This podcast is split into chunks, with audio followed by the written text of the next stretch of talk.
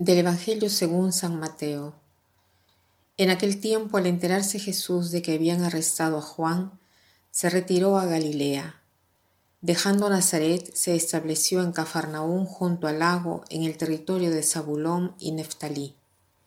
Así se cumplió lo que había dicho el profeta Isaías, país de Zabulón y país de Neftalí, camino del mar al otro lado del Jordán, Galilea de los gentiles. El pueblo que habitaba en tinieblas vio una luz grande, a los que habitaban en tierra y en sombras de muerte, una luz les brilló. Entonces comenzó Jesús a predicar diciendo, Convertíos, porque está cerca el reino de los cielos. Recorría toda Galilea, enseñando en las sinagogas y proclamando el Evangelio del reino, curando las enfermedades y dolencias del pueblo su fama se extendió por toda Siria y le traían todos los enfermos aquejados de toda clase de enfermedades y dolores, endemoniados, lunáticos y paralíticos, y él los curaba, y los seguían multitudes.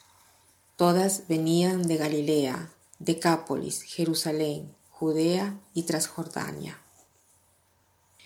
Como hemos escuchado, después que arrestan a Juan, Jesús comienza su predicación por Galilea, cumpliendo dos gestos. El primero, que es el de anunciar el reino de Dios, mientras que el segundo es el de estar cerca de los últimos para sanarlos y consolarlos. Jesús va hacia estas personas tomando él la iniciativa, va hacia estas personas que se encuentran en la oscuridad. Dios quiere habitar incluso en nuestras tinieblas y en nuestras oscuridades. ¿Y cuáles son estas tinieblas? ¿Son los pesos que nos oprimen y que no nos dejan libres? ¿Son las contradicciones de la vida? ¿Son las fragilidades humanas? Son todas esas experiencias, sentimientos de angustias que tenemos dentro de nosotros y son aquellos momentos en los cuales nos falta la esperanza. Entonces Jesús quiere entrar en estas tinieblas interiores que nosotros probamos. Dice, el pueblo que habitaba en tinieblas vio una gran luz. A los que habitaban en tierra y en sombras de muerte, una luz les brilló. Cuánta esperanza hay en este Evangelio. Jesús inicia esta misión de anuncio del Evangelio vistiéndose de una gran luz de justicia, de verdad, de amor, de misericordia, de compasión, de piedad.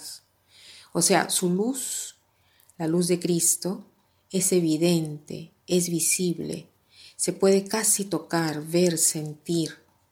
El pueblo es atraído por esta luz y corre donde Él, porque esta luz no está apagada, no es la luz de los escribas, de los fariseos, de los sumos sacerdotes, que es una luz apagada, que no brilla, que no calienta. El corazón de ellos es frío, sus ojos están ciegos, la boca de ellos no conocen el verdadero lenguaje de Dios. Entonces, la invitación de hoy para nosotros es la de buscar la verdadera luz de Dios, la luz que ilumina, que calienta, que da esperanza a nuestras tinieblas. ¿Y cómo se encuentra, cómo se entra, mejor dicho, en la luz, en la verdad, en la gracia? El Evangelio de hoy nos lo dice a través de la conversión, o sea, la conversión es una invitación a una constante transformación interior.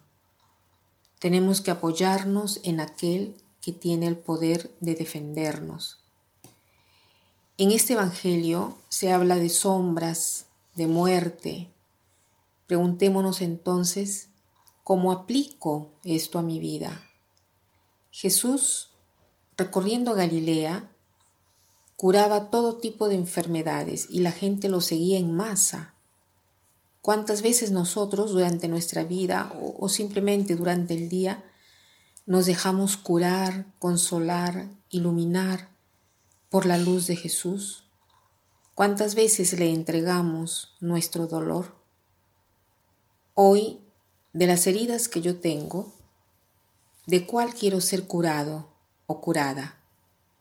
¿De cuál tiniebla yo quiero ser iluminado o iluminada? Pidamos al Señor la gracia de esta conversión del corazón para poderlo encontrar y no permitir a la oscuridad de llevarse nuestra alegría y esperanza, porque es ahí donde está Jesús. Que pasen un buen día.